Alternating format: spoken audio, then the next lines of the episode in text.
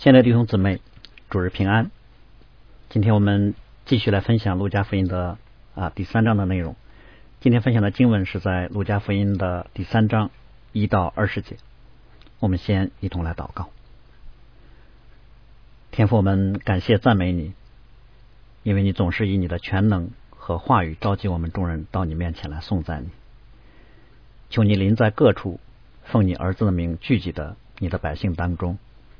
将你属天的荣光赐下，使你的名得到荣耀。听我们的祷告，奉我主耶稣基督的名，阿门。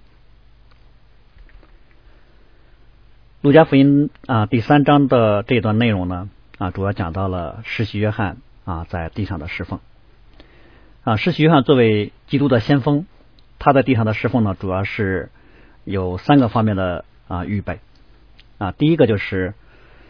两月之间四百年的时间，上帝没有说话。那突然间有一位先知出现，啊，这对以色列人来说是一个非常大的冲击。他们可能会想：难道上帝所预言的时代已经来临了？第二个就是世袭约翰在地上所宣讲的内容，啊，一方面是认罪悔改，另一方面是见证耶稣就是神所预备的羔羊。那第三个方面，实习约翰对于基督的预备工作呢，啊，特别需要留意的地方就是他自身在上帝面前忠诚、勇敢和谦卑的属灵品格。那我们今天呢，就从这三个方面，那主要从这三个方面来分享。呃，三章的一开头，我们看到陆家在论到实习约翰的侍奉的时候呢，首先提到了一个啊地上君王官长的名单。啊，从罗马皇帝啊到犹太的巡抚，到加利利的分封的王啊，以及到耶路撒冷圣殿的大祭司，这里一共提到了七个人名啊。当然，一方面我们说这是陆家记录历史的写作手法啊，他非常详细的记录了世袭约翰开始服侍的时候那个时间。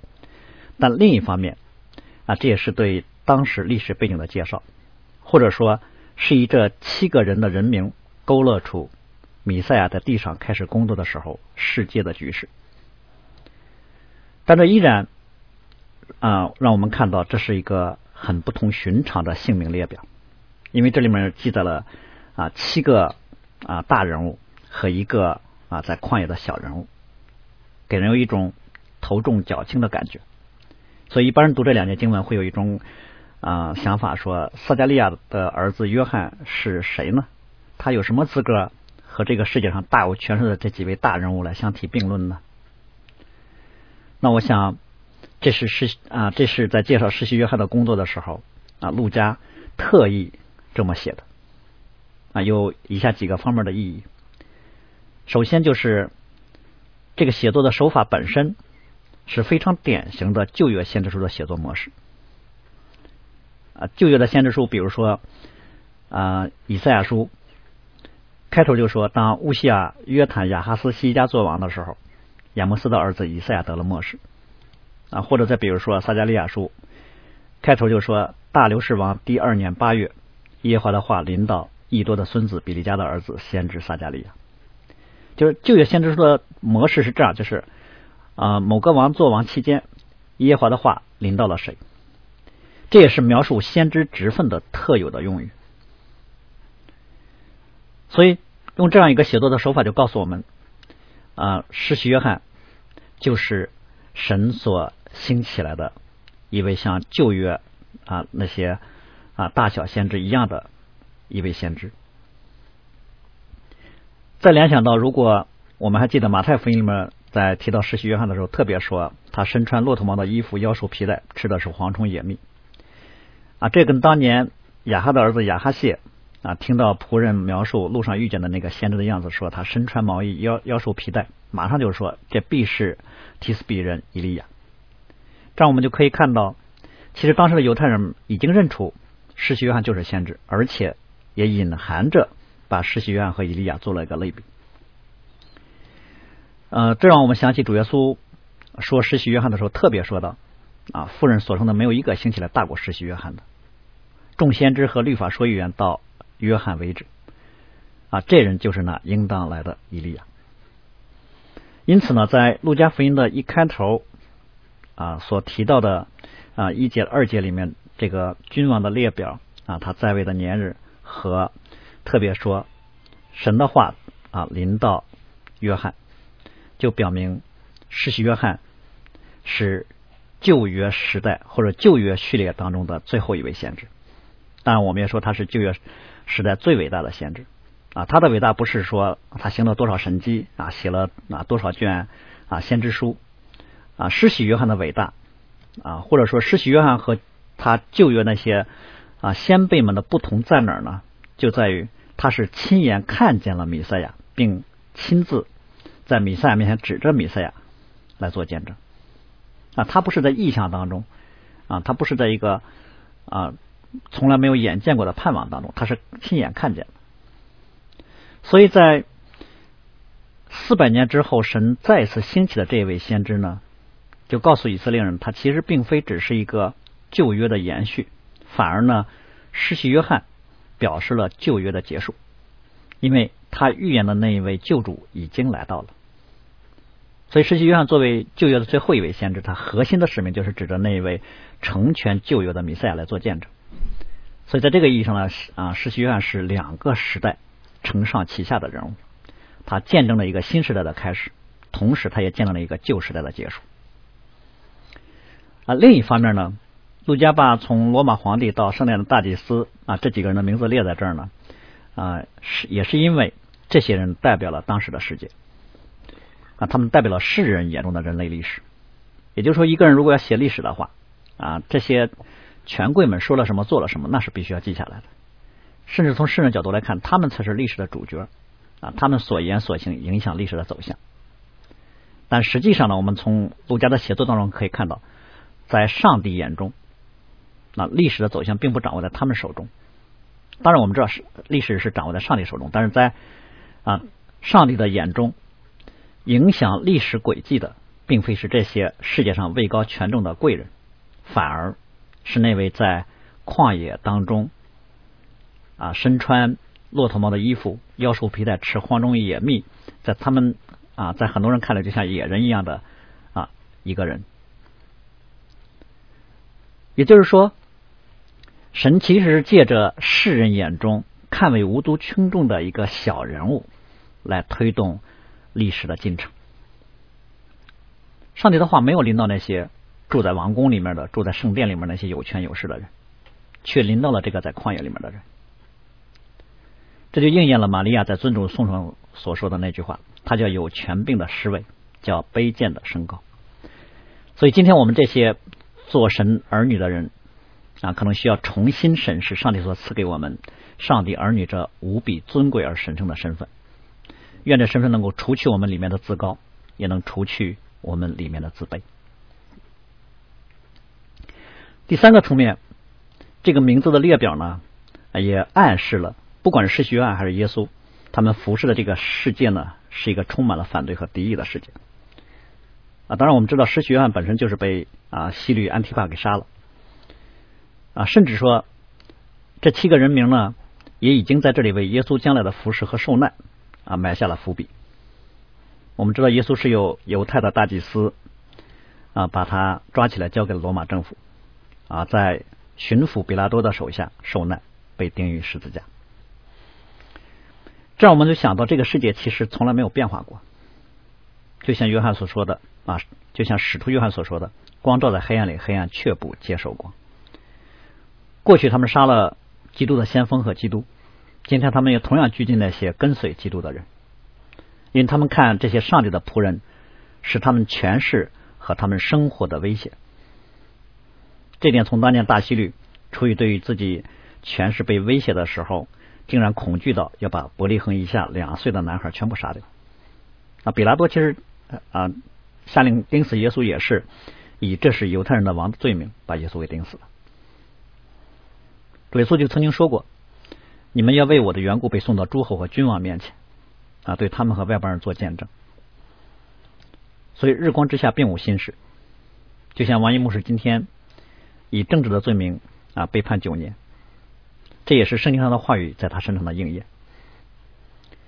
那可能很很多人会觉得说，那是不是因为他说话太不智慧，说话啊太过于尖锐？言下之意就是说，如果他说的委婉一些啊，就不会招来这样的灾祸。但照这种说法的话，施洗约翰、主耶稣、斯提凡等等，他们都不算有智慧。所以保罗就曾经说过，他到哥林多的时候，不是用委婉智慧的话来讲论神的了，反而说我们所讲的呢是从前所隐藏神奥秘的智慧，就是神在万事以前预定我们要得荣耀的这智慧，世上有权有位的人没有一个人知道，他们若知道，就不把荣耀的主钉在十字架上了。啊，第四个方面，我们看到。陆家特别引用了以赛亚书来对于世袭约翰侍奉的一个说明，因为以赛亚书四章的内容呢，啊，正是对于末世要实行拯救的预言经文。因此，犹太人当中如果熟悉旧约的人，他一读啊以赛亚书的这几节经文，他马上就可以啊意识到，其实啊陆家是在宣布旧约啊神借着先知所预言的那个末世已经来到了，而且。那个在旷野呼喊的声音，他们已经听见了。这声音就是施洗约翰的声音，他就是那个预备主的道、修治主的路的弥赛亚的先锋。并且呢，在这个引用的经文里面啊，特别让我们看到的是，当弥赛亚的先锋来到的时候啊，他不是要去准先准备好外邦人，反而呢是要让神的百姓预备好要归向基督。那就是说。经文里面所引用的那些要填满的山洼、要削平的山岗、要规正的弯弯曲曲的道路，那些高高低低的不平，就是指着犹太人自己，他们就是基督工作的抵挡和拦阻。啊，第三个方面呢，这个经文特别引用的啊第六节里面说，凡有血气的都要见神的救恩。啊，这也符合路加啊整个的啊福音书的主题，那就是。弥赛亚是一个啊为普世所预备的救主，不是单单为以色列人而来的。好，第二层面，我们来看施洗约翰他所传讲的信息。如果说旧有的先知服侍的时候，他们的宣讲信息的特点是关注在审判和盼望啊，施洗约翰同样他宣讲的是悔改和拯救的信息。嗯，施洗约翰的服侍最核心的工作。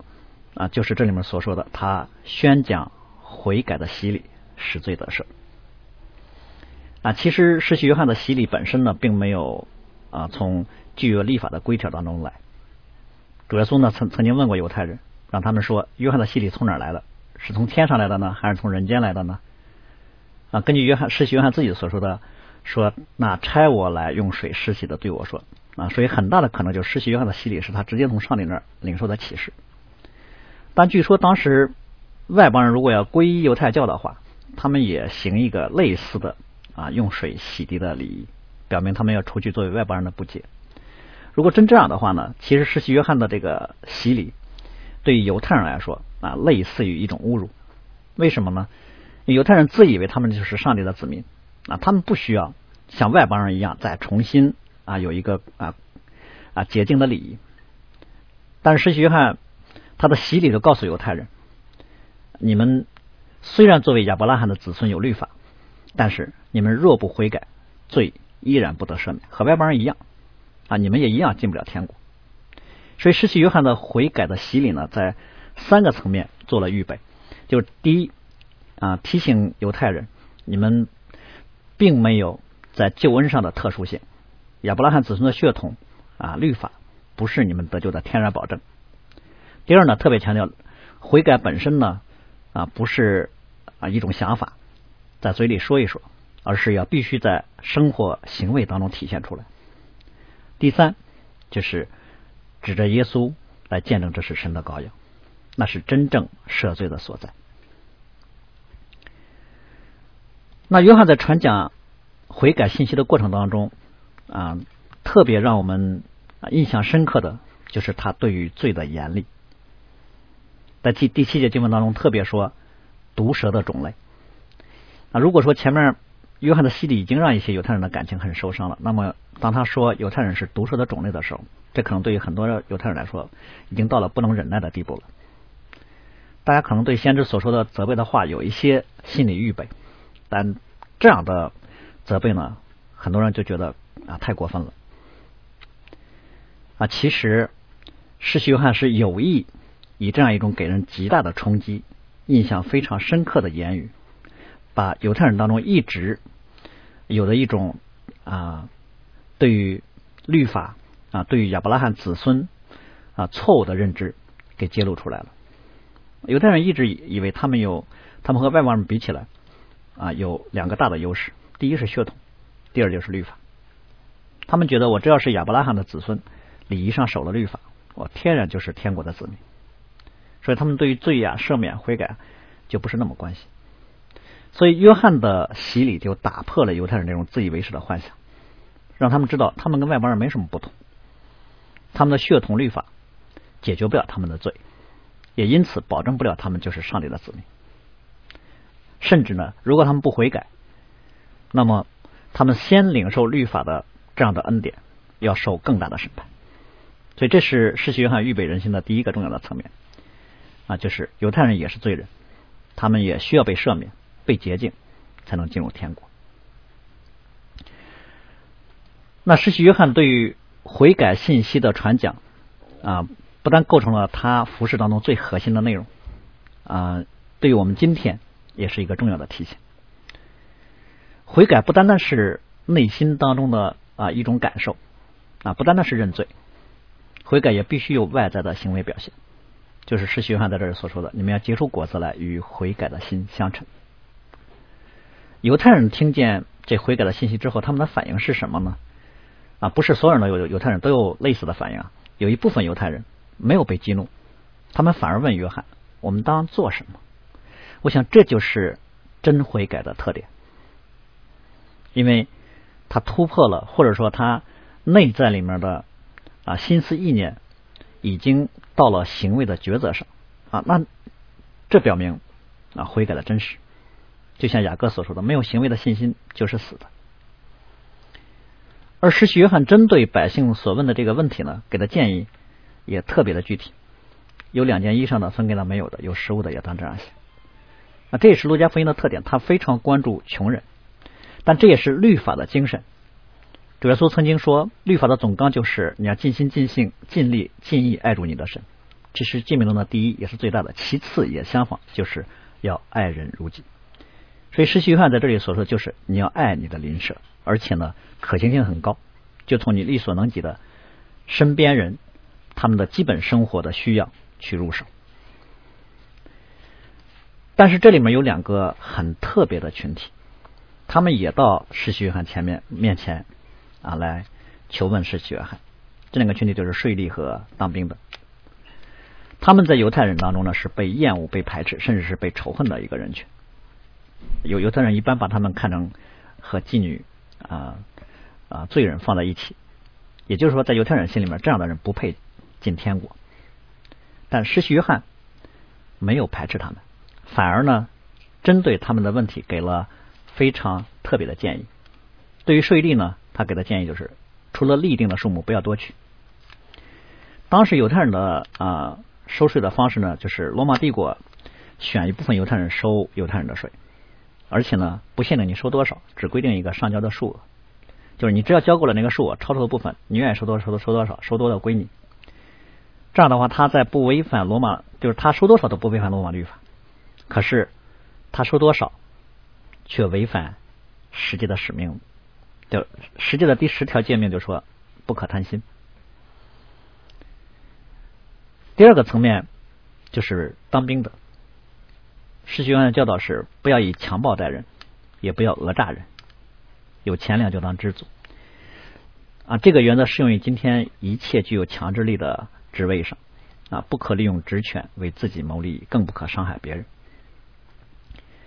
我们从施洗约翰的教导中就能够听到旧约当中类似的那些教导，像米迦书里的经文一样：“世人呢，耶和华已指示你何为善，他向你所要的是什么呢？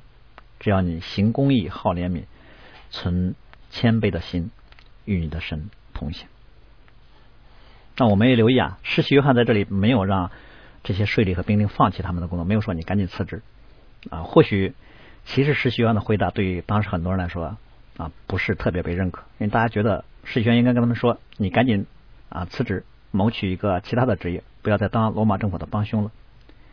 但世轩却给他们的建议是，你要在你实际的工作当中啊行出与悔改的心相称的行为来。所以我们看到师兄特别强调，悔改不是一种内在里面的心态，悔改是一个行为，它必须是由内而外的，是一个全人在上帝面前的夫妇。如果我们听见了上帝的话语啊，没有去行，你听见的道不但是没有对你没有益处，反而会因着你人性的败坏，成为一种骄傲。所以在石在约旦河边呢，听石学院。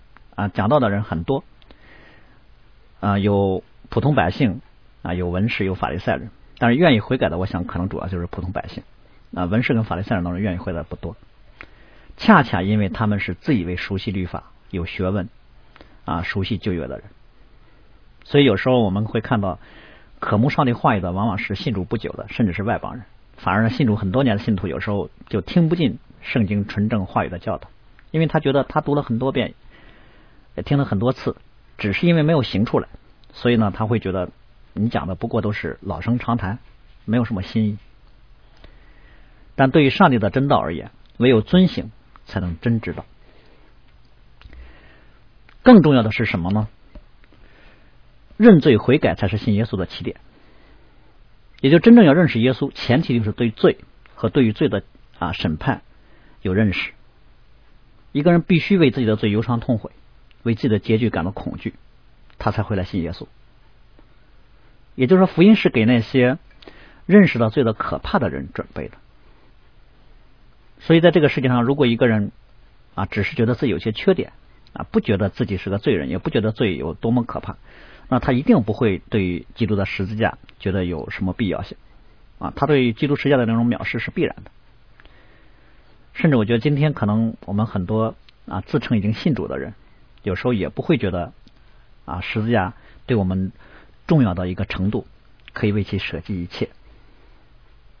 那我们啊，必须要说，没有对罪的认识，就没有对于十字架的正确的认识；没有对罪的认识，也体会不到基督为我们钉十字架的爱是何等的长阔高深。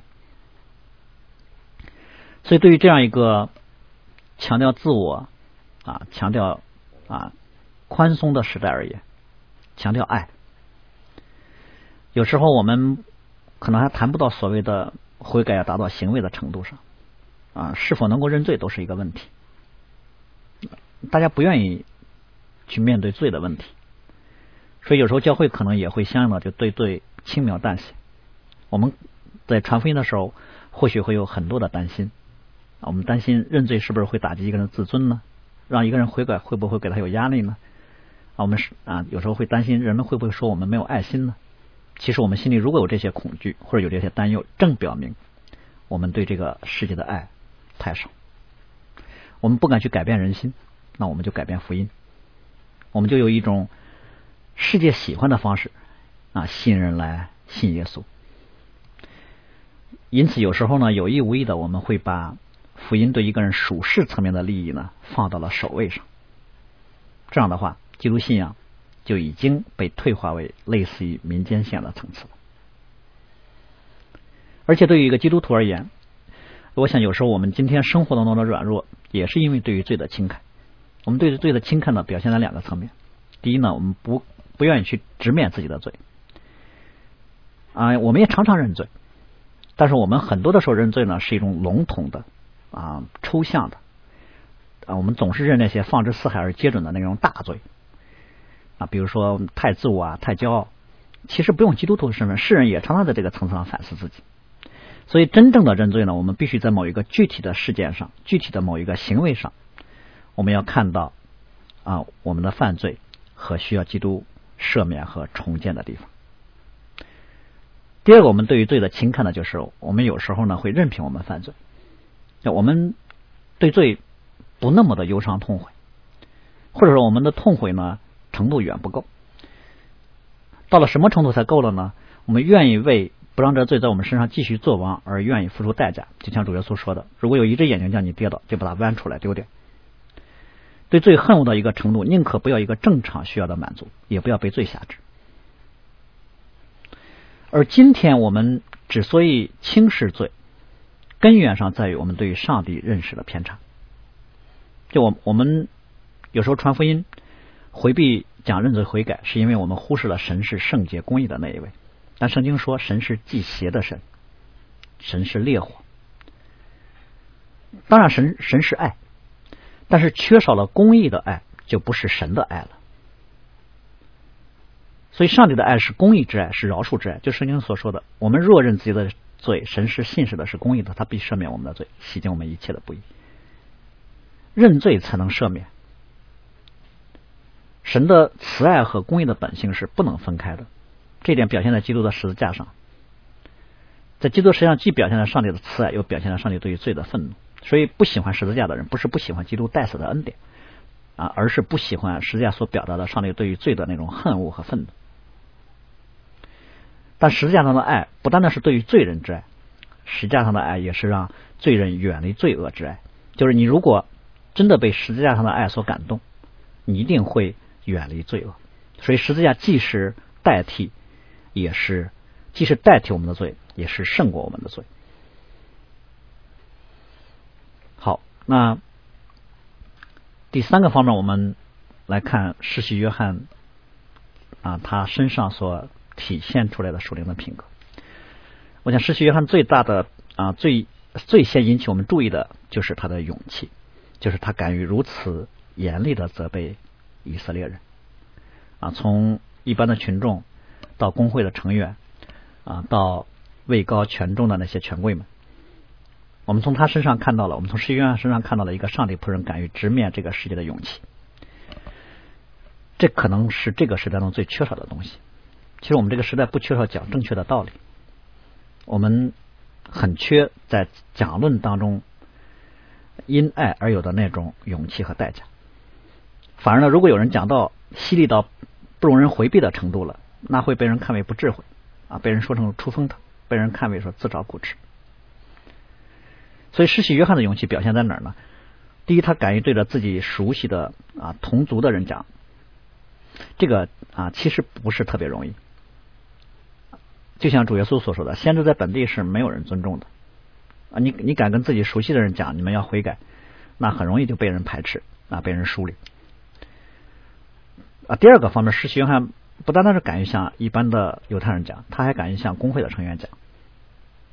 尤其是在马太的记载当中呢，毒蛇的种类主要是指对于那些法利赛人和撒都该人的责备。犹太的工会其实很有权柄，他可以禁止禁止你进入圣殿。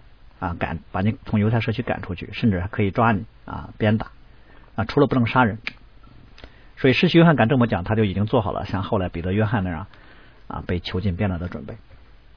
啊，更勇敢的是，他敢于向分封的王希律啊来发出责备的话语。施洗约之所以有如此的勇气，我想源自于他对上帝托付的忠诚。对上帝的忠诚就在于。他从神领受了什么就讲什么，他不管这话讲出来之后会给自己带来什么样的后果。因也因此呢，其实施洗约翰的讲论呢就不是愤世嫉俗啊，不是苛责。从主耶稣到施洗约翰到斯蒂凡到保罗，其实他们的内心都是温柔而谦卑的啊，但他们讲出来的道却是犀利无比的。因为一个人的良心如果被责备而产生痛苦的话。啊，只有两个方式可以缓解，要么就夫妇认罪啊，要么他们就把说这话的人给赶走啊，他不能再多听一句。所以，对于上帝的忠诚，不仅仅表现在将真理宣讲出来，还表现在要为自己所讲的准备付代价。但是，实习约翰属灵品格当中，我想最重要的一点啊，是他的谦卑。他当年在约旦河边的侍奉呢，啊，引起了很大的轰动和影响力，很多人来受洗。那人们一定会想说，这个人莫非就是我们盼望已久的弥赛亚吗？这对世袭约翰、世袭约翰来说，应该是一个试探。啊，当然他肯定不能承认这一点。但是如果他有一点点的虚荣，如果他想利用啊以色列人对于弥赛亚的盼望的热情，吸引更多的人来受他的洗礼，让他施工的影响力更大一点，他完全可以采用含糊其辞啊，或者不予回应这样的方式。他只要不回应，这个猜测就会开始发酵，就会开始扩散。但我们看到施洗约翰呢，他断然否认了这种猜测。他告诉以色列人：“我不是基督，我不是以利亚，我不是拿先知。”他没有给自己有一点点夺取基督荣耀的机会。所以他在这里面面对以色列人的啊疑问，他就说：“有一位能力比我更大的要来，我就是给他提洗，我就我就是给他解鞋带，就不配。”嗯，当他说有一位比我能力更大的要来的时候，给人的感觉好像他还不那么谦卑啊，他的感觉好像是说啊，那后来的那位比我能力大点，其实我们俩人差不多。但是你一读后半句，你就会发现，我就是给他解鞋带也不配，一下子就将他跟米赛亚的之间的距离拉开了。解鞋带都不配呢，是一个双重的谦卑，因为解鞋带在当时是奴隶做的工作。如果实习员说我只配跟那个人解鞋带这在人看来已经足够谦卑了，但实习约翰还要比这谦卑。他的意思就是说，我连跟那个人做奴隶都没有资格，那这真就是谦卑到了尘土当中了。但我们要知道，施洗约翰从某个角度而言，他是啊，在以色列人当中，他有足够引以为傲的啊各样的资本。他完全可以像保罗那样说：“我第八天受割礼，我是以色列族，我是立位之派，我是希伯来人所生的希伯来人。就律法说，我是祭司。”我母腹中就被圣灵充满，生来就做拿西尔人，名字都是天使起的，使命都是上帝借了天使宣告的，而且直到如今，我凡事都行在上帝的心意中。哇，你要照这个标准的话，诗学院各方面都超过保罗了啊！何况主耶稣对他的评价是：凡妇人当中所生的，没有一个大过他的。可是世学院看自己却说：“我为他解鞋带都不配。”甚至呢，他看自己说：“我只是一个声音，是那个旷野的声音。”施洗约翰清楚的知道自己是谁，他也清楚的知道自己的使命。他之所以如此清醒的认识，我想根源来自于他对于耶稣清晰的认知。他知道耶稣是谁，他也知道耶稣要来做什么。所以他的忠诚和谦卑都指向了他对于基督的认识、身份和施工。当然，身份上他宣告这是耶稣才是上帝真正的赦罪的羔羊。啊，他只不过是那个在耶稣面前啊预备的那个人，为耶稣预备何用的百姓。但是我们在这里面看到经文里面特别提到，他不但宣告了说看哪神的羔羊出去世人罪孽的，而且他还进一步宣告了说他要用圣灵与火给你们施行。啊，这是在一个更深入的层面上论到了基督的工作。啊，这一幕呢，我想应该是应验在了五旬节上。嗯，很多的时候我们。可能心里面对于世袭约翰如此的谦卑呢，啊，不太能够接受，啊，因为我们还没有看见我们自己的真实，啊，事实上严格来说，世袭约翰这还不算谦卑，他最多是一个陈述事实。真正的谦卑是耶稣，他道成肉身，成为婴孩，把自己放在律法之下，还让世袭约翰为他施洗，这才叫谦卑。为什么呢？他本来不用做这些事儿。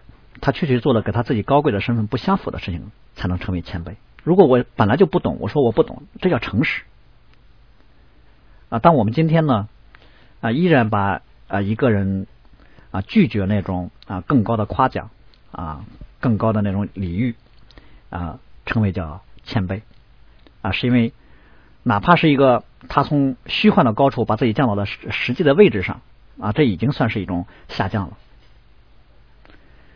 所以，施洗约翰在上帝面前对于自我的认知和今天我们很多人对于自我的认知呢，就有很大的差别。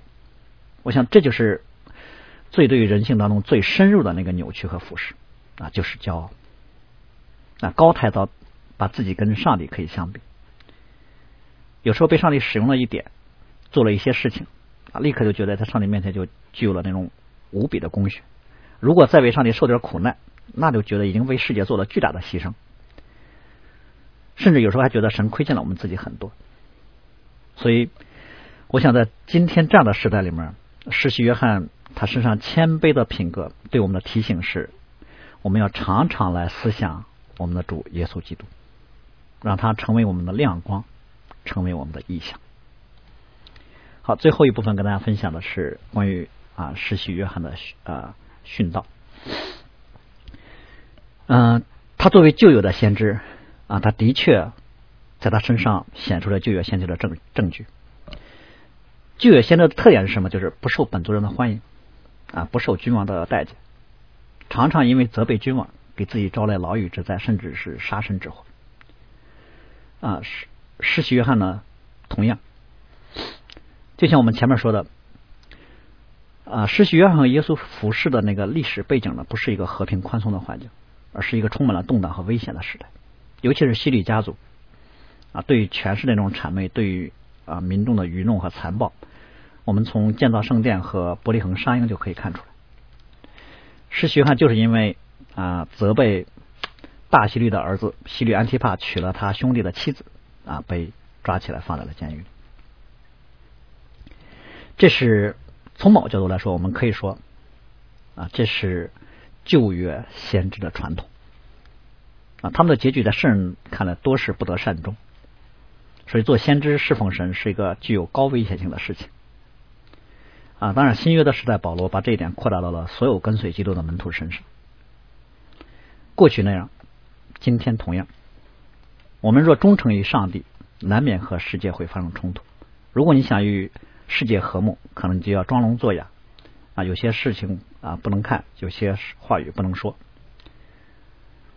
但对于施洗约翰而言，他对于上帝的啊话语的忠诚，就体现在他勇于面对权贵，尤其是那些世人惧怕的啊拥有生杀大权的人物。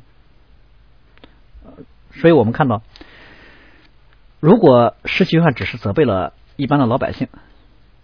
啊，其实我们还可以说，啊，他不一定真真勇敢，啊，因为你不高兴了，又能把我怎么样呢？所以人里面有时候的勇敢呢，啊，是一种诡诈自欺式的所谓的勇敢。我们只敢向啊弱者，或者是向啊那些不能拿我们怎么样的人去表达。嗯，甚至有时候，很多人说话的时候是经过了啊仔细的筛选，什么？啊，能说什么不能说啊？他都已经啊，在他心里面都过滤了一遍。有时候我们在说话的过程中，不但自己不敢说啊，还不让别人说，因为怕连累了我们。甚至呢，有时候都不是为了批评别人。我们很多时候批评，只是为了表明我跟那些说啊尖锐话语的人不是一起的。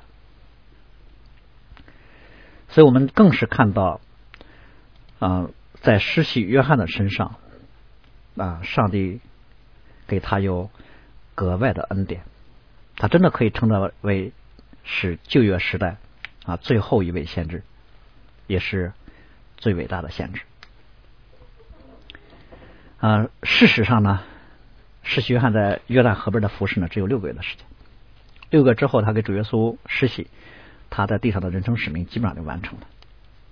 那很多人觉得他的服饰太短暂了，但在上帝面前的服饰不是以时间的长短来计算的。神预备了他三十多年啊，预备了三十年，应该说准确的，使用了他六个月。借着他，不但预备了百姓的心，也给耶稣预备了一批最早跟随主耶稣的门徒，而且最后还给他有为上帝殉道的荣耀。所以论到施洗约翰的时候，啊，他的伟大在于，虽然没有行过一个神迹，也没有神迹发生在他身上，他被放在监狱里面，没有像彼得那样被天使从监狱里领出来，他被杀了之后，也没有像拉萨路那样被主复活，他更没有像以利亚那样被火车或马接走。但是，当主耶稣来到约旦河边的时候，众人指着耶稣来评价施洗约翰的工作的时候，我想那就是上帝给他的奖赏。约翰福音的十章四十到四十二节这样说：耶稣又往约旦河外去，到了约翰起初施洗的地方，就住在那里。有许多人来耶稣那里，他们说：约翰一件神迹没有行过，但约翰指着这人所说的一切话都是真的。我们一起来祷告。是的，主啊，求你就在我们今天这样的时代里面。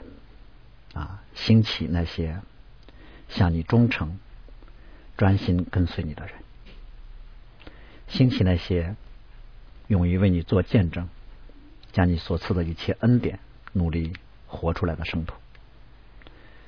愿每一个认识你的人都忠诚于你的呼召，乐意接受你给的一切的境遇，在谦卑、喜乐和盼望中与你同行。听我们这的祷告，奉我主耶稣的名，阿门。